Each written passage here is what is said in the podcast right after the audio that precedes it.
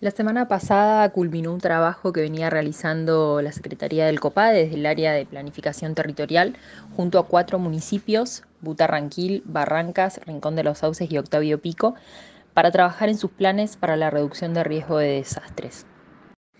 Este fue un trabajo mancomunado de varios meses, entre cuatro y seis meses con cada una de esas localidades. Eh, fuimos con los equipos de planificación territorial, a territorio para trabajar con, ellos y con ellas, con las comunidades, con los intendentes y las intendentas y ver cuáles eran las principales amenazas que estaban afectando a estas localidades, cuáles eran las vulnerabilidades eh, y por ende cuáles eran los escenarios de riesgo más frecuentes que se daban en estas localidades. Las cuatro por su localización, por estar en una zona ahí cercana al río Colorado, eh, tenían como principal amenaza las hidrometeorológicas, lo vinculado a tormentas e inundaciones, y fue en ese sentido que se planificaron estos, estos cuatro planes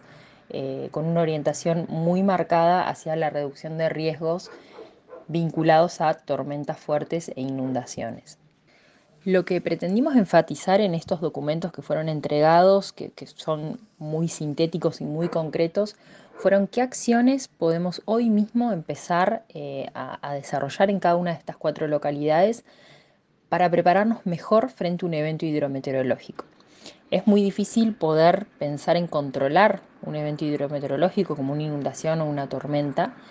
Lo que sí podemos hacer es actuar antes, una vez que la alerta meteorológica se dispara, eh, proponernos eh, preparar nuestras ciudades y nuestras comunidades para enfrentar de una mejor manera ese hecho. Se hizo mucho énfasis en lo previo, en los dos o tres días previos de preparación y en realidad en la preparación constante que estamos eh, proponiendo desde la Secretaría del COPADE que todos los gobiernos locales hagan. Que empecemos poco a poco a construir esta cultura del riesgo, a conocer cuáles son los riesgos a los que estamos expuestos en cada una de nuestras localidades y cómo podemos prepararnos para afrontarlos de una mejor manera. Tener eh, un plan de acción familiar, saber dentro de nuestra casa quién va a estar encargado de cada rol, si hubiese que cortar la luz, si hubiese que cortar el gas, si tuviésemos que evacuar la casa, tener una pequeña mochila o saber tener bien claro cuáles son las cuatro o cinco cosas que nos vamos a llevar para hacer una evacuación rápida y ordenada. Eh, y, tener todo lo, previo, las vías de evacuación definidas, tener el punto de evacuación al cual deberíamos ir definido por el municipio y por las defensas civiles locales. Entonces, en ese sentido, trabajamos bastante en poder enumerar este tipo de cuestiones eh, como una especie de checklist que estos municipios deberían ir haciendo, tildando cada vez que estas acciones se van concretando. Y lógicamente sumaríamos a todas estas medidas, que son medidas blandas, no estructurales,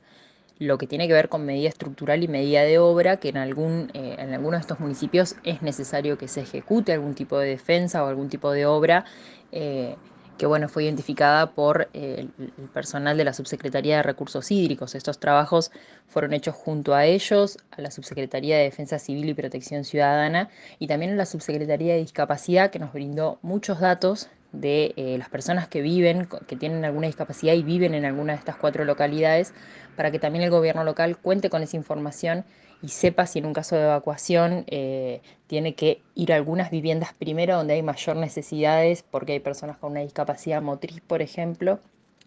y debe ir eh, o, requiere mayor asistencia, eso que lo puedan tener claro. Entonces estuvimos haciendo ahí un